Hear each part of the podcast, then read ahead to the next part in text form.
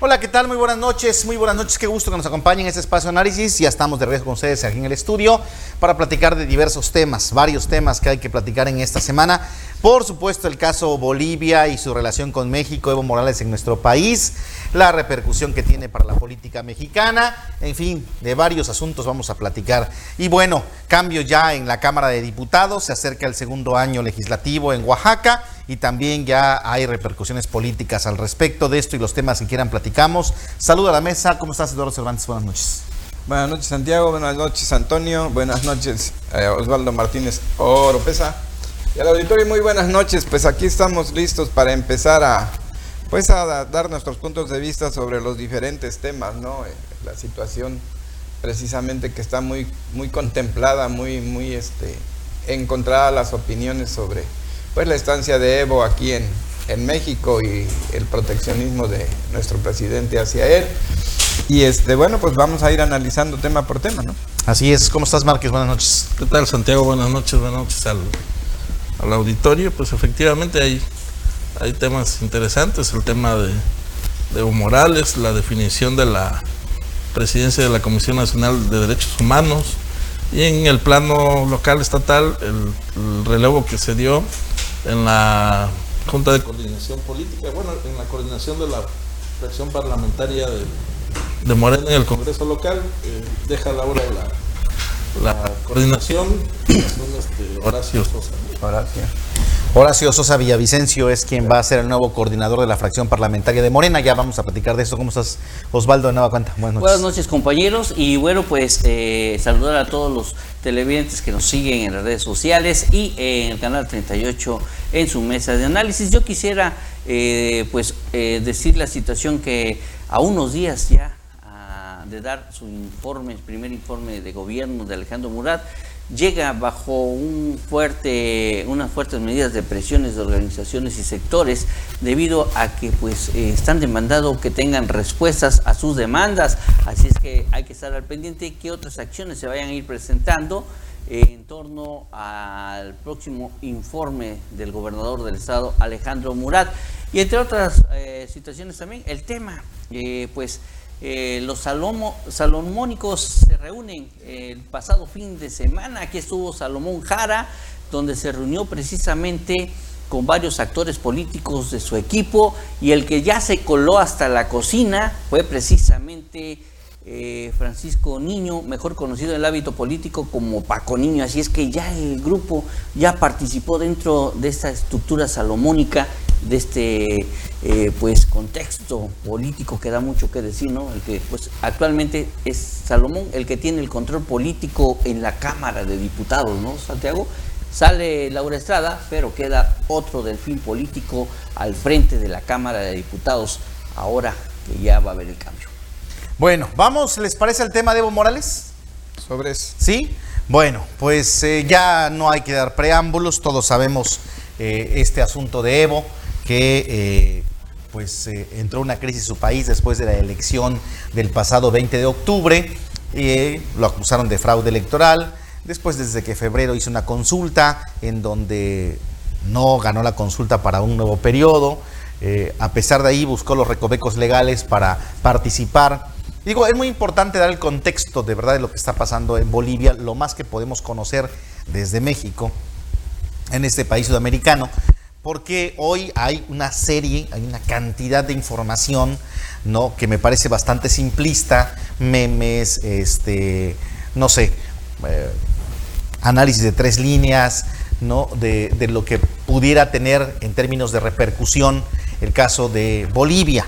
Eh, más o menos las cosas están así.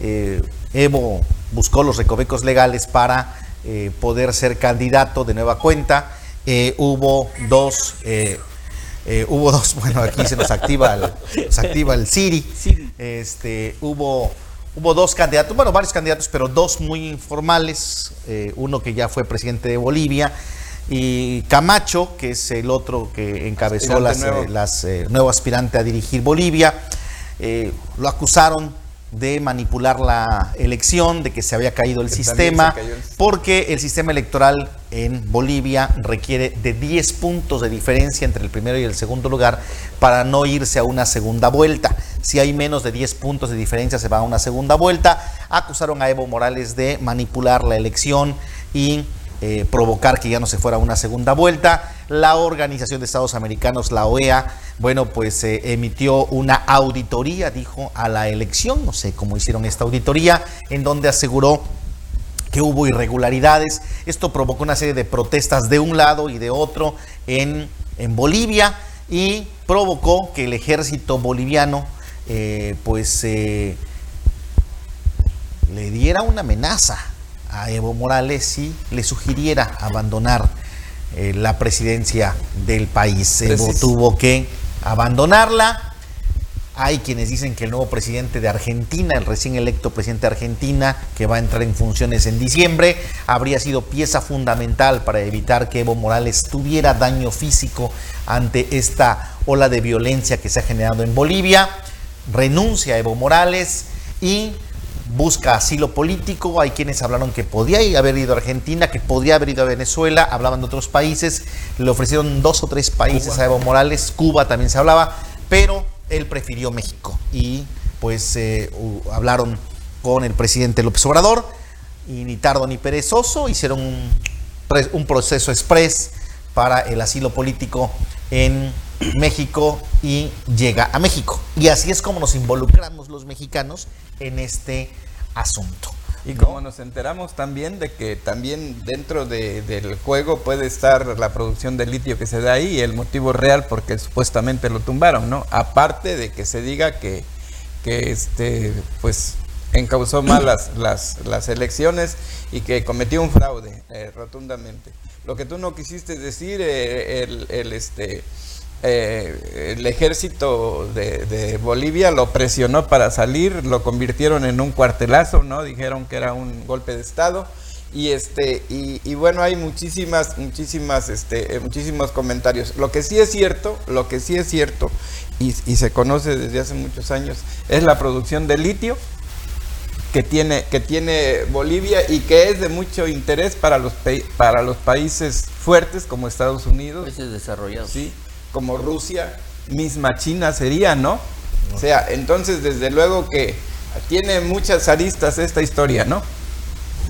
Así es, tiene muchas aristas la historia de eh, esto, pero yo quisiera que nos centráramos porque creo que no vamos a discutir aquí un asunto de interno de Bolivia, de Bolivia, que creo que habrá que leerlo, habrá que estar atentos a lo que ocurre. No es nuevo que el gobierno norteamericano pudiera intervenir en algunos países donde tiene intereses económicos, Venezuela por el petróleo, Bolivia ahora por el litio, eh, México también en términos petroleros y otras reservas naturales y otros países, ¿no? Perú, eh, perdón, Panamá en su tiempo con el canal de Panamá y esta, esta franja importante de comercio interoceánico. En fin, no es la primera ocasión y no cuesta trabajo entender que Estados Unidos pudiera estar metido en esto. Tampoco eso exime a Evo Morales de los excesos que pudo haber tenido como presidente de Bolivia eh, e intentar pues estar en una cuarta ocasión en el poder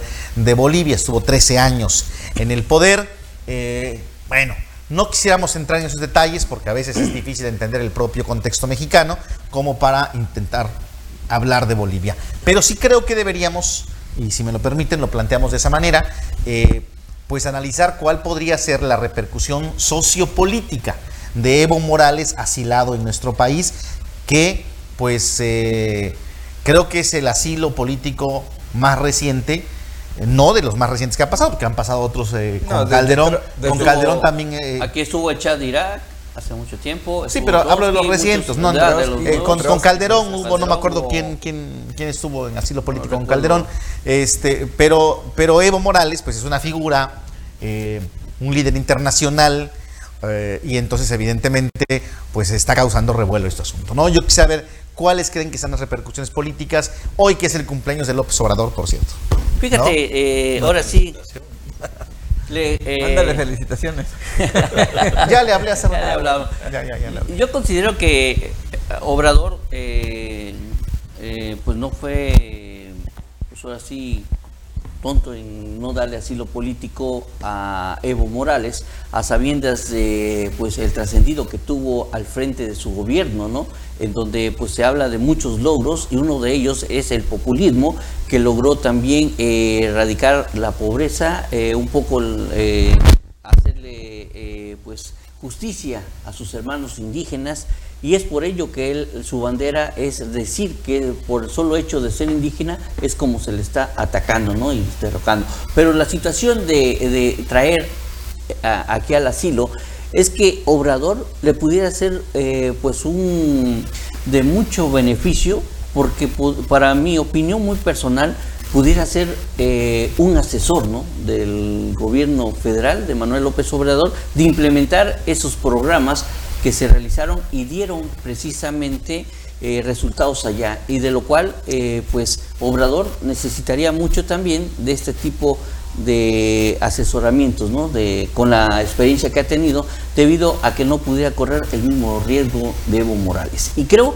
la situación ahorita que también yo creo que se está eh, capitalizando su estancia aquí en México pero también exceden, ¿no? Como es ese reconocimiento que le da precisamente la representante de la Ciudad de México, Santiago, en eh, nombrarlo como, este, ¿cómo le llaman? Este, em, distinguido, distinguido. Entonces, yo creo que, que, están excediendo en algunas cosas. La otra situación sería, eh, pues, es una gran responsabilidad también tener a Evo Morales en nuestro país, Santiago, y pues eh, esto va a generar gastos en este asilo. ¿Por qué? Pues tienen que dotarlos de, de pues albergue, eh, no me imagino que ande solo, le han de tener escoltas, y esto también ha causado reacciones eh, de algunos diputados, ¿no? en, en la, pues ahorita en su estancia aquí en México. Ya empezó a dar entrevistas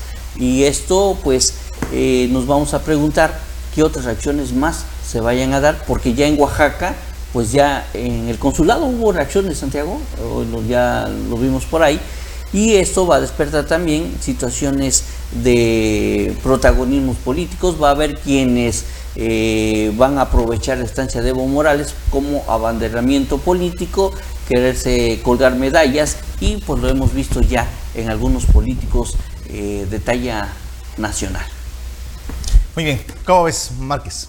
Bueno, yo, yo veo dos cosas. Eh, primero, una me llama la atención que eh, la derecha de México, que está representada por el PAN, digo, es obvio que tendrían que, que, este, pues pedir que no se le diera el asilo político a Evo, porque obviamente es un presidente que es emanado de la, izquierda. De la izquierda. Pero me llama la atención este, los motivos por el cual fue eh, depuesto eh, Evo Morales, o bueno, tomó la decisión de dejar la, presidencia por la celeridad que tuvo la Organización de Estados Americanos de eh, señalar las irregularidades que se dieron en el proceso electoral. fue muy pronta este, la, la, la reacción de la OEA, que siempre ha estado plegada a los intereses de Estados Unidos pero te decía, me llama la atención la reacción de los panistas, porque hay que recordar que en el 2006 también en México hubo una, una elección muy cerrada, donde se dijo que hubo muchas irregularidades y que al paso del tiempo se han estado confirmando algunas cosas y se habla de un fraude electoral. Creo que los panistas no tendrían cara en este momento, eh, calidad moral para eh, pretender criticar a Evo Morales de un tema como el del el de las irregularidades en un proceso electoral, porque obviamente este, si a esa nos vamos, eh, eh, eh, Calderón sería un usurpador en, ese periodo de gobierno y en ese momento la OEA ni siquiera hizo algún intento por, por este, señalar las irregularidades que se dieron en el proceso electoral. Eso por un lado. Y por el otro hay que recordar que apenas hace unos días eh, me parece que las, hace un par de semanas, el presidente de la República eh, sorprendió con una, con, una declaración eh, vía sus cuentas de, de, redes sociales eh, donde decía que este, México no estaría dispuesto a aceptar un golpe de Estado, porque obviamente él como presidente tiene la base social que lo respalda. En ese momento las declaraciones de Obrador pues sorprendieron, sorprendieron bastante, porque no se tenía el contexto de lo que de lo que estaba pasando. Muchos decían, ¿qué sabe Obrador que no sabemos el resto de los mexicanos para decir que pudiera estar en curso un intento o, un indicio de que pudiera darse un golpe de Estado? Y al paso de los días nos enteramos que hubo una reunión de, gente del ejército, generales. de generales, donde hubo uno en particular que fue muy crítico contra el gobierno de, Andrés Manuel. Eh, dando también un posicionamiento político, cosa que tienen prohibido los, los militares, y eh, pudiera haberse considerado una insubordinación, eh, porque hay que recordar que el presidente de la República es el jefe máximo de las, de las Fuerzas Armadas, una indisciplina. Luego por ahí en redes sociales apareció otro, otro general eh, en, una, un posicionamiento similar. entonces, cuando uno ve ese contexto, eh, dice, bueno, lo que dice este Obrador no está tan descabellado. Eh, dar, eh, volviendo al tema de, Evo, en este contexto, dar asilo a Evo Morales por una presión del, ejército creo que fue lo más correcto para el gobierno de Andrés Manuel, tomando en cuenta que él estaba denunciando también una especie de... Una situación más o menos igual. Una especie de, circunstancia similar que pudiera orquestarse en, México. Y obvio, en esas circunstancias México tendría, o, además de la tradición que tiene México de, dar asilo a, a, gente de, que, es perseguida, que es este eh, en otros países por sus ideas, por sus posiciones políticas, ¿no? Entonces, eh, creo que México hizo lo correcto en ese, en ese contexto, ¿no? Trotsky siendo el izquierdista más izquierdista en tiempos de, del PRI estuvo por acá también. Así Sí, yo creo que también, o sea, yo creo que hay una doble moral de, la derecha mexicana eh, por el asunto de Evo Morales. Y creo que han llegado a banalidades tales como preguntar cuánto nos va a costar la estancia de Evo Morales, si Evo Morales va a trabajar o no va a trabajar, este, en este país o si tiene suficiente dinero para mantenerse. Va a ser como Benito este, Juárez, a sí. puros. Sí, ¿no? Yo creo, yo creo que hemos caído en demasiadas nimiedades de ese tipo este, para... Eh, en un debate que no tiene que ver con, con, si se gastan 10 o 20 mil pesos mensuales o 100 mil pesos mensuales en mantener a un líder de la calidad y del tamaño de Evo Morales, con quienes tengan puntos a favor y puntos en contra. Hay que entender y, eso creo que es importante que los mexicanos entendamos, que la elección en nuestro país, 30 millones de mexicanos eligieron que gobernara la izquierda en México. ¿sí?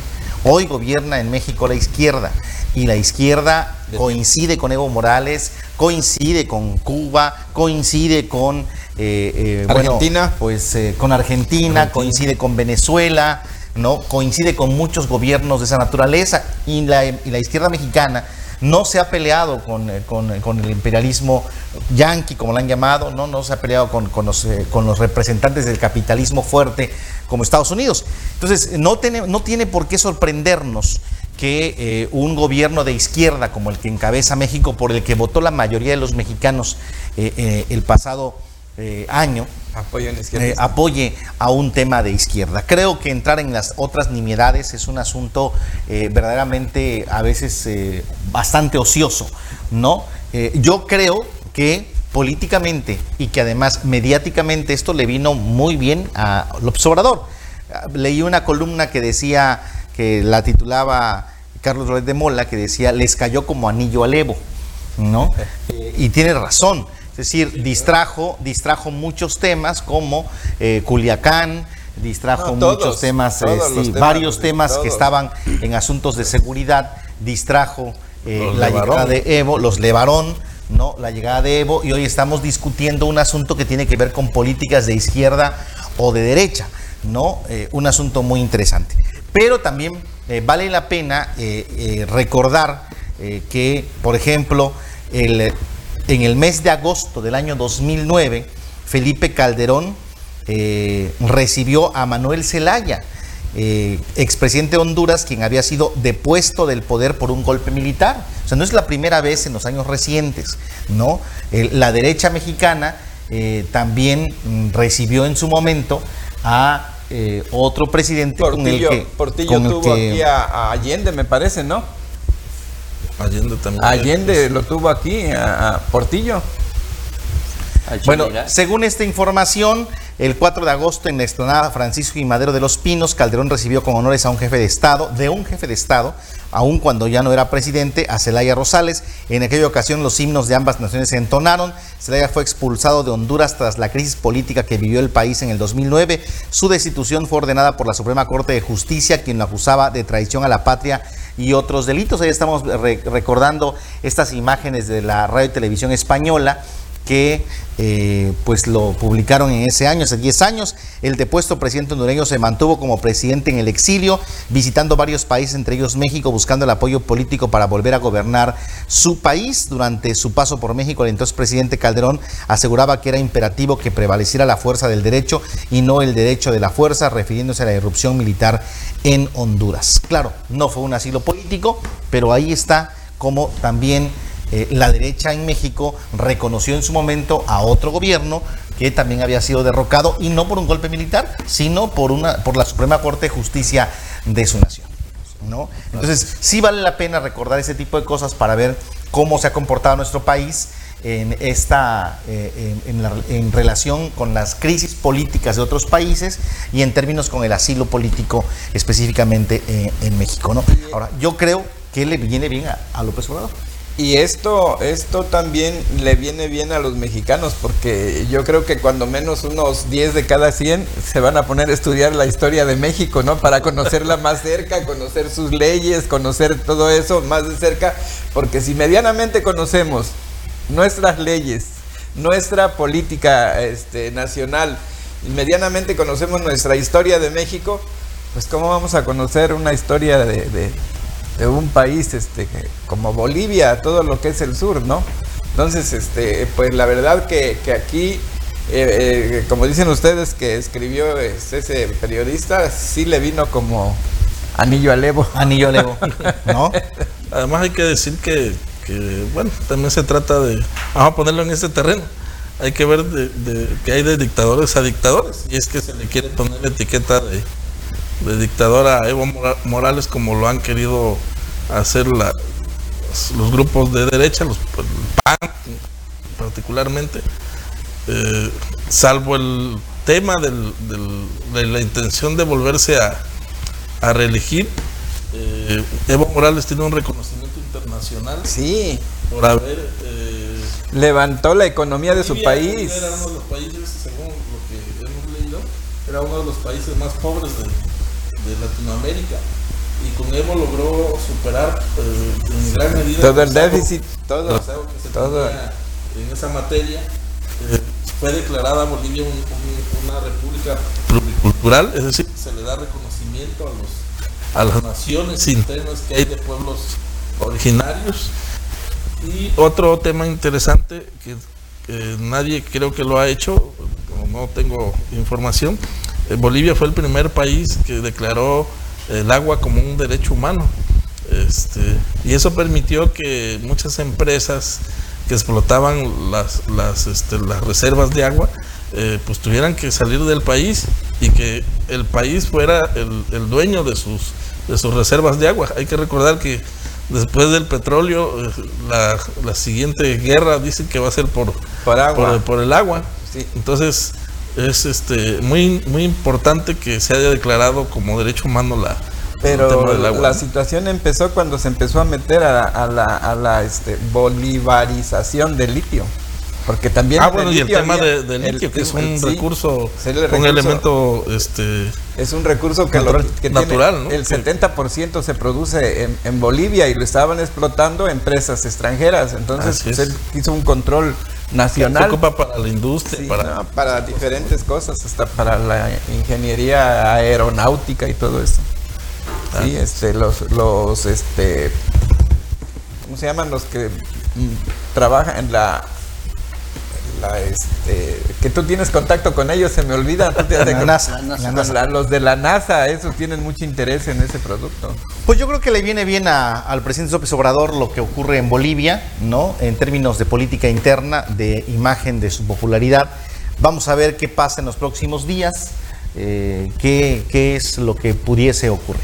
Otro asunto, que si me lo permiten, antes de entrar al tema estatal, que es el tema pues de la- del Congreso. Ayer en el Senado eligieron, este creo que sí es un tema de mayor trascendencia para nuestro país, que es la elección de la presidenta de la Comisión Nacional de los Derechos Humanos, que ya habían eh, dicho que era Rosario Piedra Ibarra, la hija de Rosario Ibarra de Piedra, una luchadora social de hace muchos años.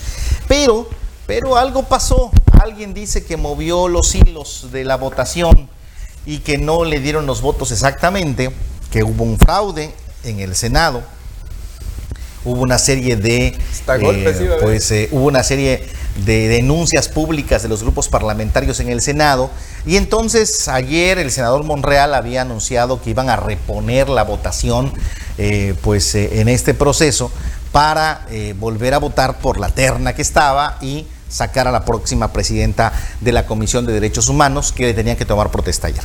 Al final de la historia no lo hicieron, eh, el PRI votó en contra de que se repitiera la votación y eso llevó a que se hiciera pues eh, la toma de protesta de Rosario Piedra Ibarra en medio de protestas, sobre todo de lo- de los panistas que decían que había un fraude. Pero mire, estas son las imágenes que nos regala el canal del Congreso, en donde ahí está el senador oaxaqueño Salomón Jara, que es vicepresidente de la mesa directiva del Senado y que por algo estaba en la mesa, ¿no?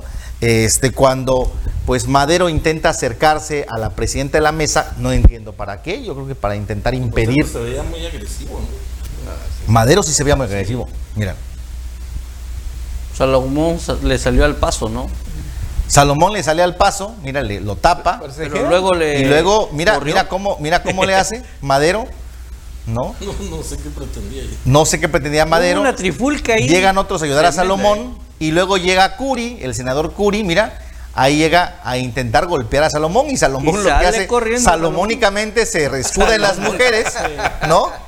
Este, ¿A quién nos recuerda que también salió un político que en Tustepec corriendo? pero entre eso se les logra colar este Madero, mira, Madero sí logra llegar junto a la, a la presidenta de la mesa y ahí dos senadoras que no conozco sus nombres, este, pues lo agarran. Mira, ahí ya son mujeres las que lo están agarrando. La que está declarándola, eh, mira cómo le tapa con el- ¿Cuál era? ¿Pedirla o.? La Es que- lo que, es lo que yo no entiendo, La mira. que tiene el No, micrófono es la que la está declarando ahorita ya. Yo no sé si lo lo que dejan caer. yo no sé si lo que quería era quitar el micrófono para que no pudiera tomarle protesta eh, y al final lo jalan, lo tiran y pues eh, le toman la protesta. Y la protesta se la dio en forma de carretilla, como si estuviera leyendo en rap- la- ¿cómo es lectura de rapidez? Me recordó mucho la toma de protesta de Felipe Calderón. También muy rápido. Cuando entró, llegó, dijo, sí, protesto, y lo sacaron por la parte de atrás y se fue, ¿no? Creo que los panistas tienen poca autoridad moral para hablar de esto, ¿no? Fíjate que ellos están denunciando que este, había 116 votos, me parece, y la, eh, la ganadora tenía 77 votos, y los otros dos aspirantes que integraron la terna tenían el resto de los votos. Pero al- a la hora de hacer el, el- el- el recuento, eh, se dan cuenta de que no hay dos, este, de esos 116 no hay dos votos este, en- contabilizados. Contabilizados.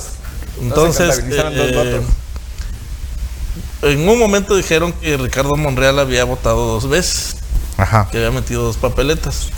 Luego, en una conferencia de prensa, Ricardo Monreal les demostró que no metió dos votos, sino que al momento de meter la hoja con su voto, se desdobla la hoja y pareciera que son dos, pero en realidad es una. La otra, eh, la otra eh, versión es de que una de las escrutadoras, una de las secretarias que fungieron como escrutadoras, este, no le había dado un voto a uno de los otros aspirantes. Lo que comentaron es que, este, en efecto, no se lo dieron porque al momento de hacer la votación, uno de los, de los senadores no votó, o metió el sobre vacío, o metió una hoja en blanco, entonces no le podían contabilizar ese voto, a- Sí, se anula. se anula. Automático, en automático. Eh, eso era lo que tenían los panistas como argumento. Eh, digo, más allá de que sea cierto, ¿no? Eh, sí había una mayoría, o una inmensa mayoría a favor de, Piedra. de Rosario Piedra Ibarra. Tenía Y- y- 77 y- votos contra treinta y tantos de uno. Y es que tenía que ser, recordemos que quién, es- quién, quién mayorita la Cámara. Sí, Morena. Pero fíjate que hoy en un... Lo eh, curioso es que dentro de los votos que le dieron la- la- el triunfo a, a Rosario Piedra, había votos de panistas. Si no, no se hubiera. A favor. a- a- había votos de, de panistas a favor. Si no, no se hubiera logrado esa, esa cantidad de, de sufragios. Pues yo, yo creo, yo creo que eh, le falló también el proceso de comunicación Bueno, política morena en el Senado, porque se queda la impresión de que manipularon la votación por uno o por dos votos, eh, que se requería las dos terceras partes del voto del Senado. Se queda esa impresión, ¿no? Que, que a fuerza la pusieron. Y por otro lado nos quedamos con la eh, desesperación del PAN de intentar evitar que eh, la pues la nombren presidente de la Comisión Pero, a Nacional de ver, Derechos Humanos. jurídicamente se dice que ella no tenía derecho a, a, este, legalmente ella no podía participar en esa, en esa elección, porque supuestamente eh, eh, todos los que van a presidir la Comisión de Derechos Humanos deben de ser completamente ajenos a la política. Y ella fue, fue o- Ella ocupó, fue militante de Morena. fue, fue militante y fue, fue este, ¿cómo se llama? Servidora, pues, directa en varios cargos, en varios estados. ¿sí? Entonces, eso fue lo que a ellos se les pasó en su momento señalar. Si no, si hubieran no, sido no oportunos. que ese no es el argumento del PAN. Sí, no, no creo. El argumento del PAN era que había hay un fraude en la, en la votación. no, y otra de las- Haiga sido como haya sido, ya está. Eh, y la ligan mucho también con la Liga 23 de, ¿cómo se llama? De- desde septiembre, ¿no? También, por, ustedes recordarán que su señora madre su eh, mamá, luchaba mucho precisamente porque Porque eh, había desapa- su desaparecieron a su hijo. Y pues eso es otro de los eh, señalamientos también que han vertido muy fuertemente. Hoy en un noticiero matutino, precisamente en Televisa, eh, estuvo Xochitl Gálvez, estuvo el escrutador también, el quien de, pues eh, se menciona de que él dijo que era una hoja en blanco, pero Xochitl Gálvez dijo, bueno, pues lo hubieras demostrado, ¿no? Eh, tanto que le, solicitaron, creo, Xochitl Gálvez, a la Cámara eh, de Senadores para que una de las cámaras que está en la parte de arriba pueda se pueda ver bien si es que la boleta estaba en blanco como estaba mencionando precisamente este senador, lo cual pues trae mucha controversia, ¿no? Entonces, pues entre la polémica de esta boleta en blanco o no, pues ya es representante de derechos humanos. Pues vamos a ver cuál es el papel que hace eh, la nueva titular de los derechos humanos, ¿no? Este, vamos a ver cuál es el papel. Por lo pronto ya por ahí Milenio empezaba a golpearla, decía que eh, ya estaba desconociendo que hubiera muertes de periodistas, le preguntaron sobre la muerte de periodistas y él dijo, dijo ¿qué a poco se han muerto periodistas este año? ¿No? Y bueno, pues ya sacaron el recuento de periodistas fallecidos. eh, y bueno, vamos a ver, vamos a ver cuál es el papel. Pero vaya papel que protagonizó un senador oaxaqueño, Salomón Jara, ¿no? Ahí estuvo. Y por cierto, ya de refilón hay que decir que una cuenqueña también estuvo participando, ¿no? Como aspirante a la, la- Una de lo más bonita, ¿no? a esta Elizabeth Lara, Lara. Rodríguez, que fue La propuesta, De Solalinde. pero no logró pasar los en, en las este en las exposiciones que hicieron ante el Senado, no logró pasar esos eso el fil- filtro y no, no, no llegó a la terna, ¿no? Bueno, otro de los temas que ahora hay que platicar, eh, bueno, hoy es 13 de noviembre y eh, pues eh, se acaba ya el primer año legislativo. Hace un año tomaron posesión los nuevos diputados en Oaxaca. ¿Se acuerda cuando andaban corriendo para un lado y para otro que no se tomaron posesión muy tarde, se instaló el Congreso? Bueno, hace un año ya se acabó el primer año legislativo y Morena es, eh, es em, grupo mayoritario en Oaxaca, en el Congreso oaxaqueño. El lunes hicieron su eh, informe de actividades, nunca una fracción parlamentaria lo había hecho de esa manera. Ellos quisieron hacer su informe, no todos, porque no todos llegaron, 18, 18 diputados estuvieron en, la, de 26. Y bueno, eh, el proceso legislativo marca que cada año tienen los diputados que pues nombrar a sus coordinadores de las fracciones parlamentarias. La mayoría de las veces los, eh, los coordinadores de las fracciones se mantienen, es decir, permanecen durante los tres años como coordinadores. En este caso, todo parecía indicar que había un acuerdo para que Laura Estrada, la diputada por el distrito de Tuxtepec, dejara la coordinación de la fracción parlamentaria de Morena al primer año legislativo y en el segundo año, según eh, se dice con los acuerdos, era precisamente Horacio Sosa Villavicencio. ¿Quién es Horacio Sosa? Es hermano de Flavio Sosa. ¿no? Todos conocemos a Flavio, bueno, Horacio Sosa. Eh, y pues se consolidó, se confirmó esta situación hoy. Hoy Horacio Sosa llevó un oficio, un documento a la pues eh, a las demás fracciones parlamentarias, a los órganos de gobierno de la Cámara, donde él es el nuevo coordinador de la fracción parlamentaria de Morena. ¿Qué implica esto? Porque es un tema interesante. Solamente los coordinadores de las fracciones parlamentarias pertenecen a la Junta de Coordinación Política. La Junta de Coordinación Política es el máximo órgano de gobierno de la Cámara de Diputados. Es el que decide en la Cámara de Diputados todo lo que pasa. El presidente de la Junta de Coordinación Política generalmente es, pues es el jefe de la Cámara. Es el que decide todo en la Cámara. Laura durante este año decidió todo en la Cámara. Irineo también fue presidente de la Jucopo, decidió todo en la Cámara, desde temas administrativos, desde temas económicos, en fin, todo se decide y pasa por el presidente de la Junta de Coordinación. En muchas cosas se tiene que tomar en la Junta, es decir, con todos los coordinadores de las facciones parlamentarias, pero muchas otras cosas son facultad del presidente de la Junta y los decide. Es como el director de la Cámara, es como el que manda. ¿no? Exacto. Este año por lo tanto, Laura, dejando de ser coordinadora de la fracción parlamentaria, dejará de participar en la Junta de Coordinación Política y como Morena sigue siendo mayoría, Morena va a seguir presidiendo la Junta de Coordinación Política y ahora va a ser Flavio, Horacio Sosa Villavicencio, va a ser el nuevo presidente de la JUCOPO, como se le conoce, Junta de Coordinación Política.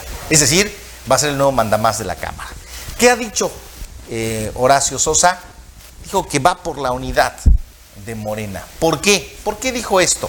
Porque, ¿se acuerda que nacieron divididos esta fracción parlamentaria 10 y 16? Bueno, hoy por lo menos Horacio tuvo 18 votos. Es decir, dos más eh, ya están de aquel lado, ¿no? Ya desde, el, desde el informe había 18 diputados. Entonces, ¿lo va a lograr Horacio Sosa? ¿Cuál va a ser el papel que va a desempeñar? Votos, ¿no? ¿Eh? ¿No fueron 22 votos? 18. No, 18. 18, votos fueron. llega por 18 votos este, con 7 en contra, ¿no? 7, 8 en contra. Sí. Bueno, ni en contra porque ni asistieron. No asistieron, creo. No, no asistieron. Entonces, pues no sé, ¿cuál es la lectura de ustedes? Sin duda, Laura, sin duda, pierde un gran espacio, pierde un espacio muy importante que tenía en la Cámara y que de alguna manera la cuenca Tuxtepec específicamente estaba representada en la Junta de Coordinación Política, ¿no? Pero no creo que quede mal, pero ya no va a ser quien traiga la sartén por el mango. Pero la lectura política creo que es obvia, compañeros. El control político lo sigue teniendo Salomón Jara. Todos los salomoncitas están ahí incluidos. Laura, eh, Laura Estrada Mauro era del equipo de Salomón. Hoy ¿Era? ¿Ya no es? Bueno, sí, pero ya no saliendo, pues ya no tiene ese control político que ahora lo tiene ahora con este nuevo eh, pues representante de la Cámara Alta, lo que le permitirá seguir teniendo el control político en el estado Salomón Jara. Eh, eh, en días pasados, aquí estuvo precisamente Salomón Jara y estuvo con Flavio Sosa en una reunión y esto me llama mucho la atención porque empiezan ya a reactivarse, a agruparse y es donde también me llama la atención precisamente quien ya se coló precisamente a ese grupo es Paco Niño, ¿no? Tú no Este, dejas de hablar de Paco Niño. Porque, bueno, es que se está consolidando este grupo. Entonces, ¿qué es lo que está pasando? Sí, pero a ver, pero a ver, a ver. Y, y el control Es que político, mira- espérame, déjenme, déjenme concluir. El control político de la Cámara de Diputados lo sigue teniendo Salomón, pese a que Laura Estrada Mauro lo haya dejado, pero Salomón es el que eh, eh, da línea, es el que tiene el control político, y eso creo que es obvio y no, lo, no me lo van a dejar mentir cómo está la situación interna en la Cámara de Diputados. Mira, hace muchos años hubo por aquí un, un licenciado que creo que en tu niñez lo conociste, Tomás Rodríguez Manzano. No Sí. creo que ustedes lo hayan, sí lo conocieron. Bueno, él una vez lo congelaron y llegó y me dijo, échame la mano Cervantes, nada más déjame agarrar un hilito de la pitita de los demás, yo me encargo. Es lo que pasa con niño. Ya lo dejaron agarrar el hilito de la, de la pitita y él se va a encargar de lo demás. O sea, eh, niño tiene la capacidad para desarrollarse en cualquier trabajo que tenga que ver con la política, porque está bien asentado aquí en la región. Ahora, que se haya colado no al grupo de, de los de los Jara o de- pues vaya, o sea, ese grupo es un grupo pero súper cerrado, ¿sí? Como para que llegara así de la noche a la mañana y saltara al centro, no lo creo yo. Bueno, creo que son dos cosas diferentes, ¿no? Estábamos hablando de Horacio de- de Horacio. y de la Junta sí, de Coordinación bueno, Política. Paco Niño está en lo local. Si había un acuerdo o no para que Horacio fuera el coordinador en este año, que va a iniciar en este periodo legislativo, eh, tengo entendido que Laura buscó este, ser nuevamente la coordinadora. Ya desde hace tiempo, eh, y muy particularmente cuando se dio la votación para el endeudamiento eh, que solicitó el gobierno del estado, ya se había marcado una línea ahí de que Laura había perdido el control de la, de la Cámara, de- del- del- del- sobre todo del, del grupo que ella estaba comandando. En una de las votaciones que se dieron, en una de las reservas que ella hizo de los artículos que estaban planteando en la, en la, en la, este, en el ¿Propuesta? la propuesta del, del refinanciamiento, hubo en una de esas reservas donde solo ella votó a favor y todos, o 32 eh, o, o un poquito más este, de diputados votaron en contra, otros se abstuvieron. Era ya un signo de que Laura no tenía Control. el control de la, de la Cámara. Eh, se habla ahí, por ejemplo, de que hay algunos diputados que se decían muy cercanos a ella, que este, desde hace ya algunas semanas este, ya estaban buscando la manera de, de, de hacerla a un lado. ¿no? Podría, eh, por ahí algunos diputados que formaban parte de su, de su grupo, este, que así lo, lo estuvieron comentando. Creo que para las aspiraciones de Laura, aunque ella no lo ha dicho de manera directa, pero pues todo el mundo sabe que es o es una posible aspirante a la presidencia municipal, no le viene muy bien el hecho de haber dejado la la, la Jucopo y la coordinación. Eh, Se habla de que le van a dar la, la, la comisión de vigilancia del órgano de fiscalización. La Jucopo es una instancia política donde eh, le da mucho juego político a, a quien la preside. La presidencia de la Comisión de Fiscalización, no tanto, si alguien de la mesa me dice quién es el presidente de la Comisión de Vigilancia de la... No, no sabemos. No sabemos quién es. Tan es así la importancia de esa... Digo, debería ser importante, pero como no se le da tanto juego político, porque es más este, en el ámbito administrativo. Entonces, eh, creo que sí pierde Laura en el sentido de que ya no va a tener el juego político eh, que tenía en cuanto a, al tema de la, de la Cámara. Era, eh, los reflectores estaban en- con ella, porque obvio, era la que representaba al Congreso en términos de, de, la, de la tarea política, ¿no? Eh, ahora no sé de qué manera lo vaya a hacer, pero no va a tener ya la- los reflectores, ahora el los reflectores lo va a tener por lógica, lo va a tener este Horacio Horacio Sosa. Sosa. Y bueno, este creo yo que eh, aunque haya sido un acuerdo político, creo que sí le resta ahí a Laura para sus este, futuras aspiraciones. ¿no? Y yo me preguntaría, ¿qué va a pasar ahorita que ya hay eh, el cambio? Precisamente, eh, pues como todos sabemos, eh, Ángel Domínguez, el andariego, no cuadraba bien con el equipo de Laura Estrada, eh, con el grupo de Salomón, pero ahorita eh, no sabemos si haya votado a favor o en contra, y esto también hay que ver cuál es el juego político que pueda tener o la oportunidad eh, el andariego en este contexto, ¿no? con este nuevo cambio. Yo, yo, veo, yo veo dos cosas. A ver, eh, en el término de, de- de Horacio Sosa, eh, veo que el reto, el reto que tiene enfrente es eh, lograr la unidad. De hecho, lo dijo, lo dijo hoy en una declaración a los medios, ya cuando se supo No, y que desde que, era. desde que salió, bueno, así que se presentó, como dices tú, ante los demás este, diputados, él dijo que él iba a buscar la unidad. Ese es, un, ese es un reto. Vamos a ver si lo logra. ¿Por qué? Porque como dices, dice Osvaldo, bien lo dice, pues finalmente representa los intereses de Salomón, ¿no? Es decir, no es Horacio solo. Eh, eso fue lo que le pasó a Irineo Molina. Irineo Molina eh, se distanció de Salomón porque eh, ponderó de alguna manera eh, la unidad de su fracción parlamentaria para poder transitar bien eh, su diputación y su presidencia en la Jucopo y luego su coordinación. Es decir, Irineo no dejó de ser coordinador de su fracción parlamentaria en los dos años, hasta que pidió licencia para irse como candidato a la Diputación Federal.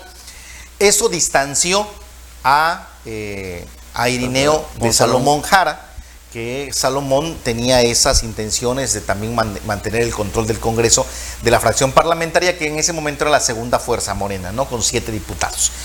En este caso, eh, son 26 diputados los de Morena. Entonces, eh, hoy, bueno, ya Laura transitó la primera etapa difícil, complicada. Le tocaron temas difíciles, el aborto, Hombre, eso no se lo va a quitar una serie de cosas. Le tocaron temas difíciles, la- el endeudamiento público. Eh, ahora viene Horacio y que va, entiendo que esa es una de las cosas que tendrá que buscar, ¿no? Pero insisto, no sé hasta dónde lo logre, porque finalmente representa también a Salomón y el otro grupo es anti-Salomón. Sí. Es decir, el otro grupo de diputados no jala bien con Salomón. Vamos a ver qué tanto lo logra. Yo vería ese reto. Vamos a ver la postura de eh, Horacio eh, a partir del 15, a partir del viernes, en los temas que vienen, que es por ejemplo el presupuesto para el próximo año. Y ¿no? aquí también tendrá que aprobar, tendrán que aprobar el presupuesto. Aquí ¿no? también se trata de hacer dos observaciones. La, la capacidad de trabajo legislativo que tenga este Sosa Villavicencio y la empatía que logre con los, con, con los, con todos los diputados, no nada más los de su bancada, sino con las otras bancadas también, ¿no? Entonces, eh, eh, eso es mu- muy, importante, ¿sí? Hay que decir que, que Horacio tiene más oficio político. Ah, no, que- bueno, sí, que que, Laura, ¿no? que- que Laura sí. que por ahí sí va a tener más posibilidades de, de Por lograr fuera esto. tiene quien amarre también, porque está su hermano. Hay que recordar que, que sí, en efecto está en el grupo de Salomón, pero a través de un acuerdo con su hermano, que es este Flavio. Flavio, Flavio. Sosa. Flavio Sosa transita con su organización, con algunos otros diputados y hace equipo con Salomón.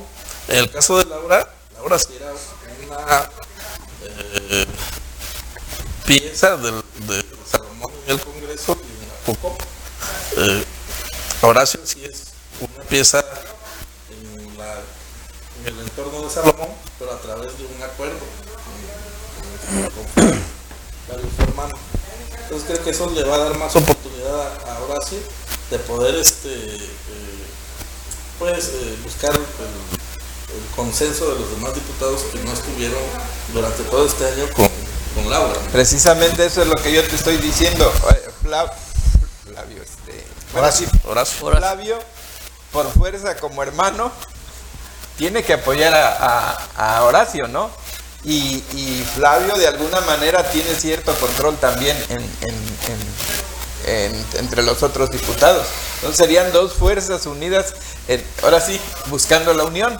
¿no? Serían dos fuerzas, eh, que sería la de Flavio Sosa y la de este, Horacio Sosa, em, em, bien de la unidad de, de- de- de todos los diputados. Sí, que, eso es lo que, que lo que no dec- tuvo, que lo que no tuvo este Laura, a pesar de ser, eh, como dicen ustedes, un alfil de No, Bueno, yo decía que veía dos cosas. La segunda, y tiene que ver con el ámbito local, la segunda es el reto que tiene Laura. Creo que tiene un enorme reto en este momento. ¿Por qué?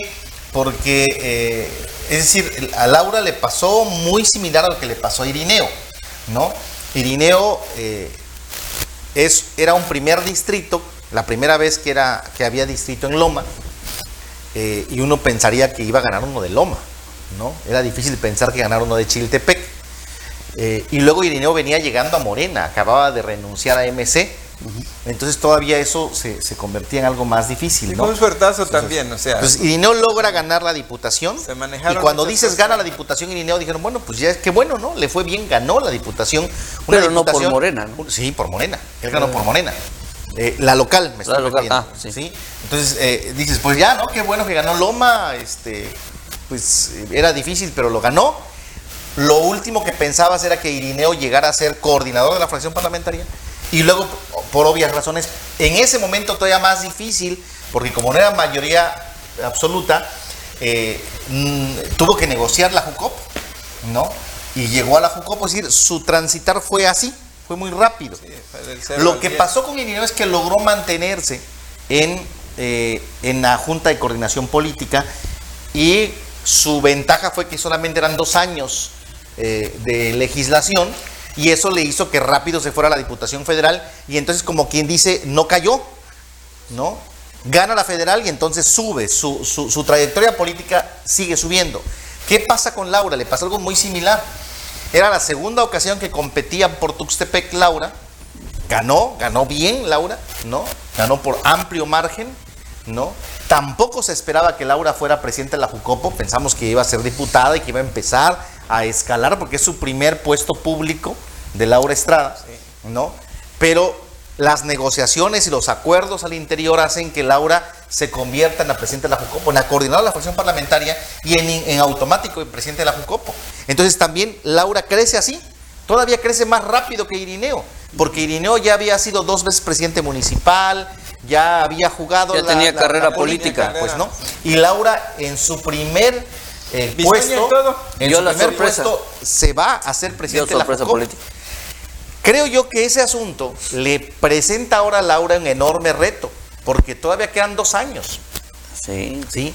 Quedan dos años y entonces políticamente Laura tiene que lograr y saber mantenerse con los acuerdos que tenga que hacer con la nueva presidencia de Jucopo para mantenerse en el ánimo electoral. Pero hay una ¿No? cosa, Santiago. Ese es un enorme reto que hoy Hay una cosa, que Laura quiere eh, buscar la, la- la presidencia municipal de Tuxtepec, pero hay otra situación. También Irineo Molina es otro otro que aspira a la presidencia municipal de Tustepet. Lo que sí eh, da la situación es precisamente de que eh, pues hay un pique político entre Salomón Jara e Irineo. Tú Bueno, ya recordarás, sabemos. eh, tú recordarás que desde un principio Irineo pues eh, quisieron eh, pues hacerle mella por una políticamente. futili- futilidad Y se dio este- ese, ese, ese, Entonces hay, hay, Mala hay, hay, amistad. hay, hay ese pique político y ahorita pues lógicamente que Salomón va a echar todo eh, el- La carne. la carne al asador por Laura Estrada Mauro para fortalecerla, porque pues es un parte de su equipo. Pero también hay otra situación.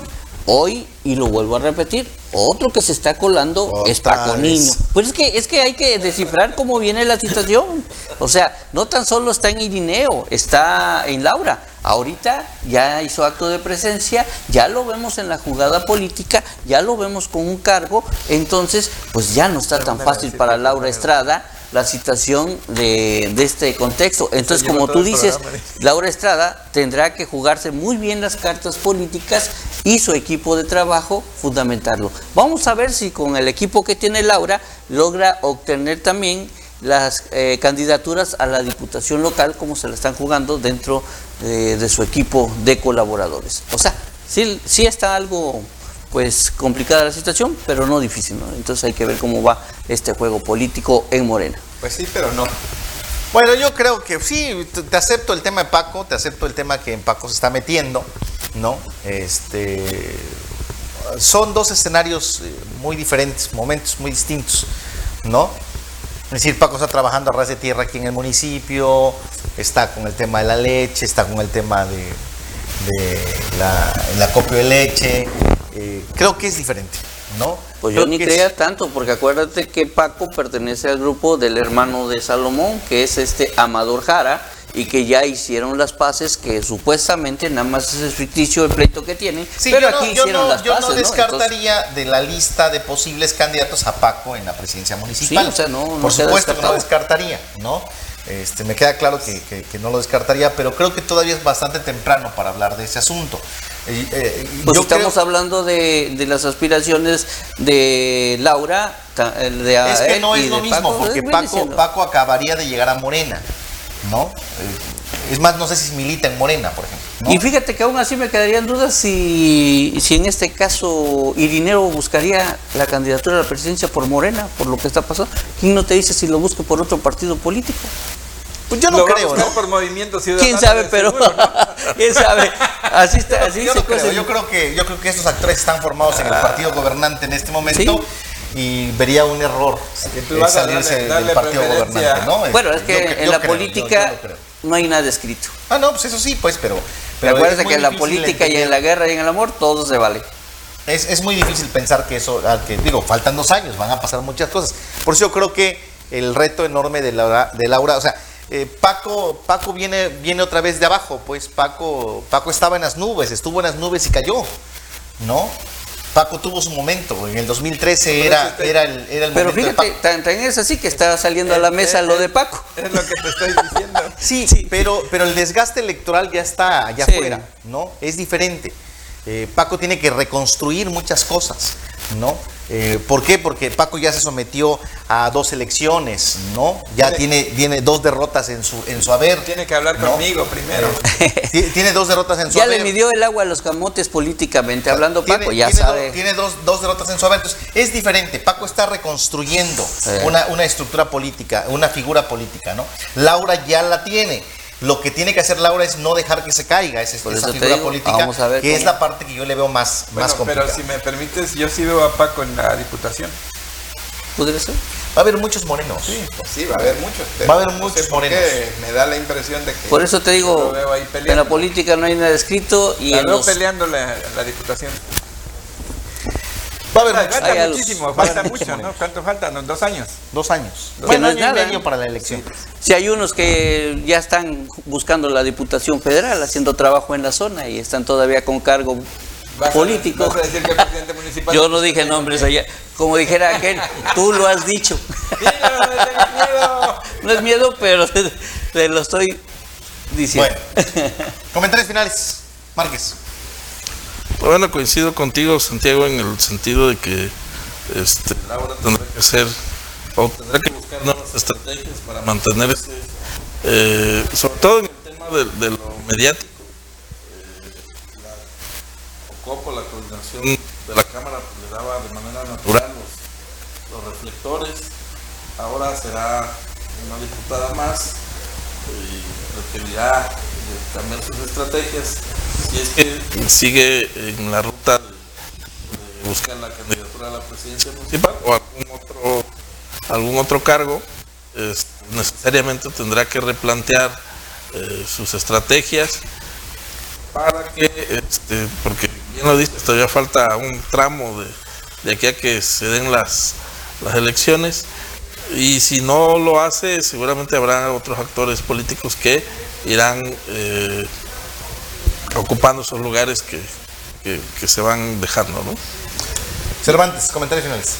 Bueno, en lo, en lo estatal precisamente yo veo que eh, este, Laura deberá desarrollar un trabajo de gestión súper y un trabajo legislativo también este, que la mantenga, que la mantenga en, la, en, en el ojo de los medios este, de comunicación, ¿sí?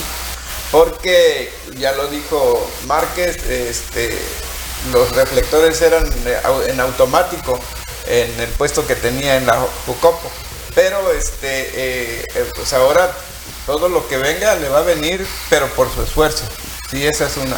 La otra, el hecho de que vuelva a querer participar en la situación de buscar la presidencia municipal, pues yo no niego que tenga con qué, ¿no? Pero eh, debe evitar perderse de la, de la mente de la ciudadanía. Debe evitar eso, debe evitar, tienen que, tienen que estar este, mencionando a este, eh, de- alguna manera a, este, a Laura Estrada, la diputada Laura Estrada, con esta gestión, con este logro, con aquello. Y para eso, tú sabes que muchas veces algunas gestiones tienen que ser autorizadas por el presidente municipal. ¿Sí? Y ahí va a encontrar una piedra de tropiezo. ¿Sí? Ahí va a encontrar una piedra de tropiezo, porque los dos van caminando para el mismo lugar. No. No. Bueno, el otro va para la, para la, para la Diputación. Diputación Federal, pero y no va a querer meter a su... Ah, bueno, va a querer Ah, meter, sí, bueno, ahí claro. está, entonces, de un modo o de otro, él, él va a quererle poner piedritas y tiene que negociar con él de alguna manera, si es que quiere traer beneficios, porque muchas veces la presidencia municipal impide que lleguen beneficios a- a- al municipio. ¿Por qué? Por, por no darle imagen a quien nos trae. Bueno. Bueno, Osvaldo. y yo pues yo consideraría que Laura Estrada Mauro, eh, Salomón Jara no la dejaría soltar de la mano. La llevaría consigo porque hay facturas políticas que pagar y lógicamente hay un proyecto que también eh, el- le repercute en, en situaciones políticas por la aspiración que tiene Salomón Jara a la gobernatura del estado. Que sí la tiene difícil precisamente Laura Estrada, efectivamente la tiene difícil por las situaciones que ya lo tocamos en esta mesa, como fue la aprobación de lo del caso del aborto y lo de la, del endeudamiento, pero que si ella persiste en caminar y mantener aquí la zona, porque ahora sí que tiene que talonearle políticamente hablando aquí, pues en este caso pues tiene un gran reto todavía. Bueno, pues nos vamos. Gracias que nos acompañó en esta noche, como siempre, en la mesa análisis. Nos vemos la próxima semana. Que tenga usted excelente noche.